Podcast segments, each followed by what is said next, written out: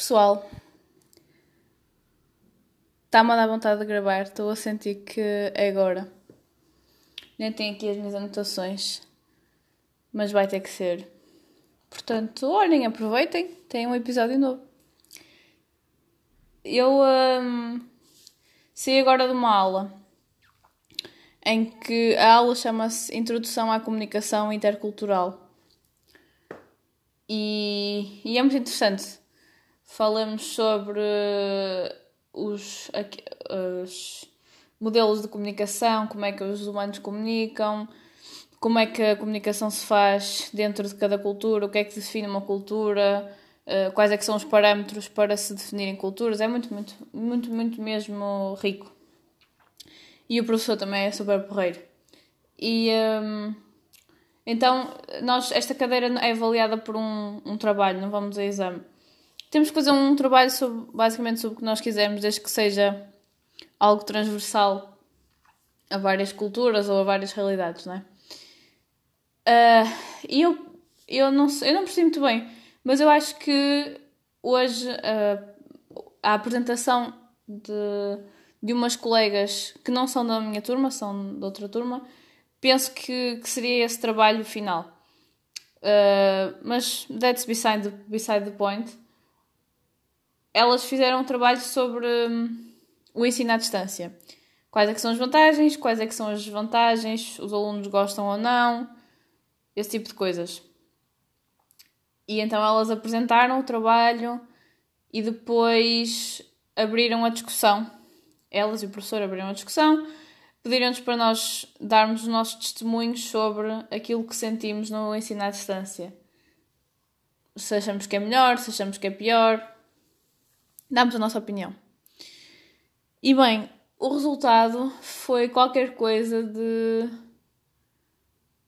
espetacular, porque hum, começámos a falar sobre a saúde mental, como é que o confinamento e as aulas juntas têm afetado a saúde mental. Também houve trabalhadores estudantes que deram o testemunho sobre como sentem que é mais fácil apanharem meada com o ensino à distância, porque conseguem estar no local de trabalho ouvir uma aula, sempre conseguem apanhar mais coisas, conseguem comunicar melhor com as outras pessoas, por mais incrível que pareça, por, uh, por não ser um contexto de sala de aula. Diziam, diziam que no contexto de sala de aula se sentiam muito mais isolados, que era mais difícil falar, porque não se sentiam integrados, uma coisa que não acontece agora. E bem, já não sei como é que esta. como é que a conversa derivou para o assunto da, da saúde mental. Mas de repente Sabem aquela, aquela barreira de, de espaço pessoal que nós pura e simplesmente não atravessamos na, no contexto do Zoom, das aulas online, qualquer que seja a vossa plataforma? Vocês sabem o que é, não é? Tipo, acho que a gente sabe. Nós até podemos falar em breakout rooms sobre questões super uh, complexas e e até filosóficas, debater ideias e, e visões, temas muito relevantes, mas depois acaba a aula, a discussão fica ali, é? e há sempre um tom de superficialidade. Nunca queremos revelar demasiado sobre quem somos porque, e sobre aquilo que nós pensamos, e temos que andar sempre a caminhar em cascas de ovo para não ofender ninguém, porque a outra pessoa não nos conhece e nós não conhecemos a ela, só conhecemos, lá está, de falar nas aulas pela internet e não há confiança e portanto não nos abrimos. E, um, e então hoje perdeu-se isso. Hoje, mesmo à frente de toda a gente, não, nem sequer foi em breakout rooms, nem sequer foi um ambiente conciso, foi uma aula de 70 e tal pessoas, penso eu. Começámos todos a dar testemunhos sobre: olhem, eu sinto-me triste, sinto-me isolado, sinto que não tenho motivação, sinto que, que é difícil, que é preciso uma autodisciplina incrível, é muito fácil desligar da aula, é muito fácil não ir à aula e encontrar outra coisa melhor para fazer. Enfim, sabe, toda a gente sabe, não é? Que toda a gente que esteja a estudar uh, nestas condições, que eu acho que é a maioria das pessoas que me ouvem está, está nessa situação, toda a gente sabe os, as dificuldades que, que são e, e, e as dificuldades que trazem à nossa saúde mental. Porque de repente estamos confinados a um espaço que é sempre o mesmo, que, que é sempre frequentado pelas mesmas pessoas, saturado, é um ar saturado, e todo o tempo que nós tínhamos a fazer outras coisas agora é passado dentro de nós a pensar que pode levar muito facilmente ao overthinking, a passarmos dos miolos. E então hoje falámos sobre tudo isso. Hoje tiramos esse véu de desconforto perante os desconhecidos e falámos abertamente. Uh, também houve pessoas que eu achei engraçado que disseram que sentiam mais raiva do que, do que tristeza. Uh, e, e, também, é, também é uma realidade que se calhar não é tão falada uh, como a parte depressiva, mas, mas sim, a, a impaciência, irascibilidade, tudo parece que é muito mais fácil irritar-nos. Se alguma coisa não corre bem, não somos tão pacientes, não temos tanta,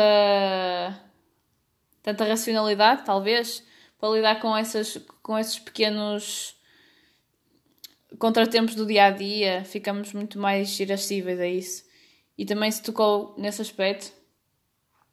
Mas, mas foi mesmo enriquecedor porque foi um momento de partilha e foi. Nós até estávamos a gozar no chat do WhatsApp a dizer que, que isto tinha virado uma sessão de terapia porque, porque realmente foi quase isso. E, e depois um espírito de uh, companheirismo e de altruísmo, as pessoas davam uh, os testemunhos sobre: olha, estou a, ter dificuldade em, em apanhar uh, este assunto ou outro, e logo a seguir, quatro ou cinco pessoas disseram: Não te preocupes, eu mando-te resumos, olha, estou aqui para o que tu precisares.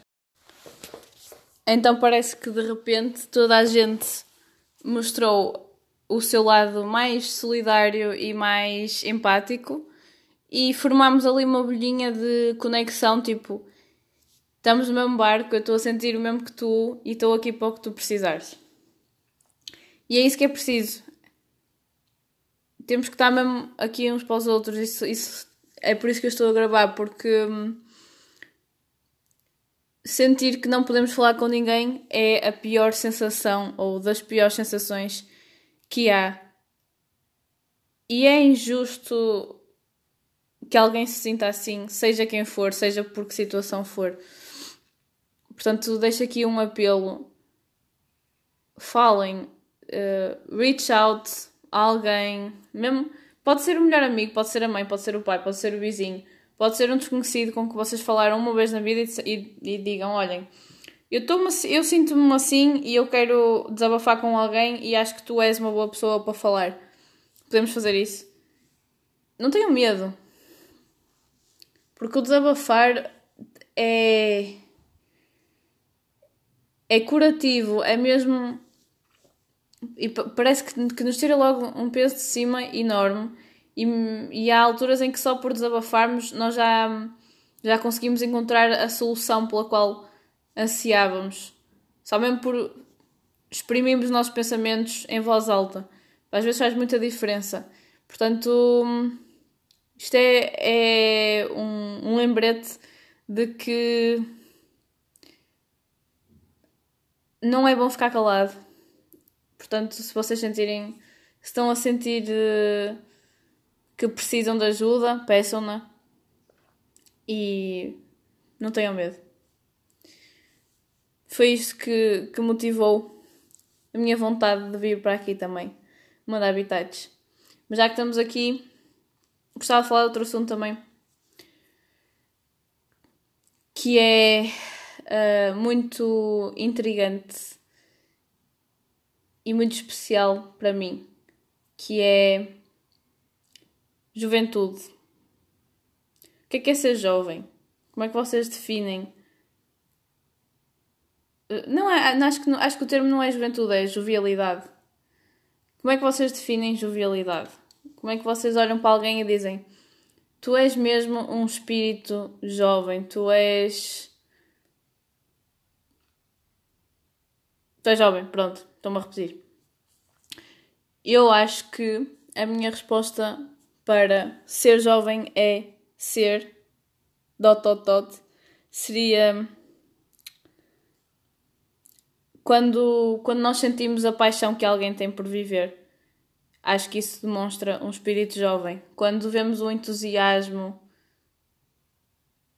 quando sentimos esse, esse fogo dentro de nós, essa ambição de, de querer experienciar tudo, de querer viver tudo, de não ter medo, de ser corajoso, isso é ser jovem. De o facto de as coisas correrem mal, mas as pessoas continuarem otimistas na mesma, a perseverança também é uma característica da jovialidade. Eu sinto que, que jovialidade também está muito ligada à energia. Temos sempre energia. Eu, eu considero-me uma pessoa muito jovem, por isso, por isso é que falo no, na, na primeira pessoa do, do plural. Os jovens são enérgicos, têm vontade, têm vitalidade. Nunca. Não é nunca, mas. Mas, mas sim, mas acho que é uma característica diferenciadora. É a vontade, é o, o fazer acontecer. É conseguir tirar sempre o bom de cada experiência. É conseguir ver a beleza de tudo na vida. Acho que isso, tudo isso são, são fatores que culminam no adjetivo jovem. Eu conheci provavelmente a pessoa mais jovem com que eu já me deparei. Por incrível que pareça, foi o professor Américo Acho que é Couto. Posso estar errada, mas eu acho que o nome dele é Américo Couto. O professor Américo Couto foi meu professor de filosofia no 11 ano. E eu tenho a certeza que toda a gente que foi aluno dele dificilmente o vai esquecer. Porque aquele homem é uma inspiração e é um exemplo de jovialidade. Aquele homem certamente era muito mais jovem na altura do que eu. E quase certeza que era muito mais jovem do que qualquer outra pessoa da minha turma naquela altura. Eu, agora não posso falar, mas sei que naquela altura era. O senhor tinha 64 ou 65 anos, mas ele dizia que não se queria reformar. Ele queria continuar a trabalhar, a viver. Ele tinha uma história de vida fascinante. Ele é. Ele é. Era. Quando eu falar eu vou misturar os, os, tempos, os tempos verbais porque eu não, nunca mais falei com ele, então estou a supor que aquilo que ele era há dois anos é o que é agora. Pronto.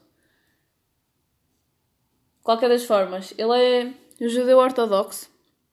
Eu penso que a família dele é portuguesa, mas ele viveu e acho que agora até está a viver em Israel, em Tel Aviv.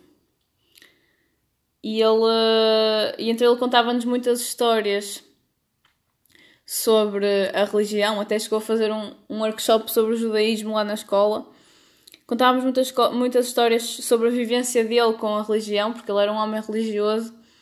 Contava-nos muitas histórias sobre as aventuras que ele tinha tido e às vezes era daquelas pessoas com quem nós ficámos a falar depois das aulas, porque era mesmo interessante. O que ele tinha para dizer era cativante. Era uma conversa de café, como ele dizia. Ele dizia, ele dizia que não dava aulas, ele dizia que estávamos todos no café a conversar. E realmente era isso que, que, que parecia, porque era tão fácil aprender com ele. Parecia mesmo uma conversa de café. Ele, ele fez-me perceber Descartes mais ou menos bem, só para vocês terem uma ideia. Ele, ele conseguia pegar em, em termos, termos tão abstratos e tão complexos que são próprios da filosofia, são próprios de quem filosofa, e trocava aquilo por miúdos, como se fosse uma coisa super banal que, que faz parte do dia a dia, aqueles pensamentos super complexos. Porque ele tinha amor mesmo por ensinar e tinha amor pelo aquilo que ensinava, e isso notava-se completamente. É. Ele. Só para vocês terem uma ideia, ele, quando eu digo que ser jovem é experimentar tudo, é viver tudo, é ter paixão por conhecer, eu digo isso também muito baseado por aquilo que eu vi nele. Ele tinha. Ele tirou um curso de. de- tinha um curso de eh, psicologia, tinha um curso de sociologia, tinha um curso de filosofia, acho que também tinha um curso de história, tinha uma data de cursos. Estava sempre a estudar, a voltar para a faculdade, porque ele queria aprender, ele tinha sede de aprender. E depois relacionava aqueles con- contextos todos e contava-nos histórias de viagens que ele tinha feito aos sítios mais malucos. Ele sabia falar imensas línguas. Ele, na primeira aula, ele chegou a saber, pôs a falar hebraico. Só para vocês terem uma ideia. Era mesmo um poço de sapiência. E ele ficou-me marcar, ele marcou-me porque quando eu for grande eu quero ser como ele. Ele não tinha medo de, de mudar de vida. Tanto é que ele fazia-o constantemente. E acho que isso também tem muita beleza. A facilidade de adaptação, a facilidade de mudança é outra característica do que faz um jovem. E ele tinha tudo isso dentro dele. E ele continuava a ter a paixão, a mesmo, o mesmo, o mesmo interesse por tudo aquilo que existe neste mundo. Suponho eu, desde, de que, que tinha desde cedo, não é? Porque acho que isso é uma coisa própria dos jovens. Claro que há exceções. Mas a maior parte dos jovens, aqu- aquela expressão das hormonas aos saltos, é isso que, que, que quer dizer. Tem, temos, queremos sempre viver tudo, mesmo que às vezes exageremos e, e sentamos também tudo com, se calhar, mais intensidade do que é preciso. Mas, mas não interessa, porque o bom pesa mais que o mau e é preferível sentir tudo que não sentir nada. Talvez, acho eu. Portanto, próprios para o, para o professor Américo, para o professor doutor Américo. Hum,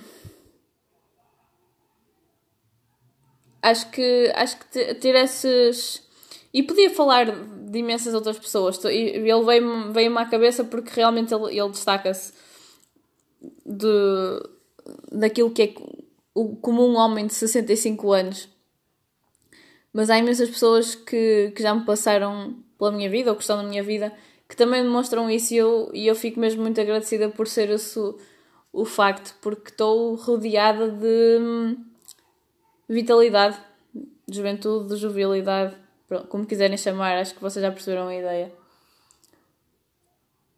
E é tão bom ser assim, porque é que acho que hum, a idade está sempre associada, pelo menos na sociedade, está sempre associada à velhice. E nós não temos que ser velhos. Porque a velhice é, para mim, é dos piores males que existe, porque é hum, silencioso. É, hum, vai-se vai-se agarrando a nós e nós nem damos conta que está a acontecer. E de repente fazemos assim uma viagem mental de há 10 anos e só aí é que percebemos o quanto nós mudamos. Se calhar não, não necessariamente para melhor. Porque se nos tornarmos velhos é porque nos. Com quase certeza que nos tornamos pessimistas, hum, algo tacanhos no pensamento, resistentes à mudança, inflexíveis. A velhice dá vontade de, de desistir de tudo, não é? É de que é que serve eu mudar, de que é que serve eu experimentar isto, se vai do- tudo dar ao mesmo, ao mesmo resultado da morte. E isso faz com que com que se ganhe uma visão muito mais qual é que é a palavra que eu procuro? Muito mais negra de tudo. E, hum, e é isso. E acho que acho que o segredo para a felicidade também passa muito por manter os rose color glasses, porque também é importante tê-los, não deixar que eles nos seguem, mas mantê-los sempre. Manter sempre esse, esse foguinho, essa luz acesa dentro de nós e alimentá-la todos os dias, muito ou pouco, mas alimentá-la, fazer essa, essa escolha consciente é aquilo que nos permite perceber melhor, conhecer melhor, experienciar mais. E quanto mais experienciamos, mais a nossa visão muda, mais nós crescemos e mais nós entendemos o que é que funciona para nós. E, talvez, se nós percebermos aquilo que funciona para nós, consigamos esquivar-nos à velhice. Food for thought. Como sempre, quero saber o que é que vocês acham sobre isso. Hoje vai ficar assim mais curtinho. Um, gostei muito deste episódio, de gravá-lo. Gosto de todos os que gravo, mas este sinto que ficou particularmente bom porque sinto que me consegui expressar de uma forma muito mais nítida, talvez ainda um pouco repetitiva. E se for esse o caso, desculpem, é, realmente, olhem, é algo que eu tenho que trabalhar. Como sempre, fico à espera do vosso feedback e muito obrigada pelo feedback que vocês me têm dado. Tem sido espetacular mesmo e é algo que eu digo sempre isto: ilumina-me o coração, porque ilumina mesmo o coração saber que vocês, que vocês sentem o gosto com que eu faço isto, este meu mini projeto. E pronto. Ah, pois é, nós costumamos ter a, a recomendação cultural. Hum, não tinha pensado nisso. Um, a recomendação cultural pode ser. Olhem, pode ser o livro que eu estou a ler agora.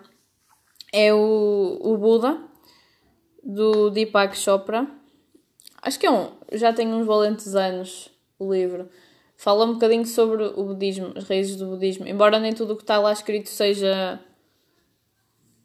Uh, aquilo que faz parte da doutrina, também envolve ali uma história e assim. Mas acho que é. Acho que ainda estou a começar mas já percebi que é daqueles livros que em todas as páginas eu quero sublinhar alguma coisa, voltar a ler alguma coisa. Portanto, hum, de certeza que também há de haver alguma coisa de especial para vocês lá. Yeah. Fiquem bem. Beijinhos.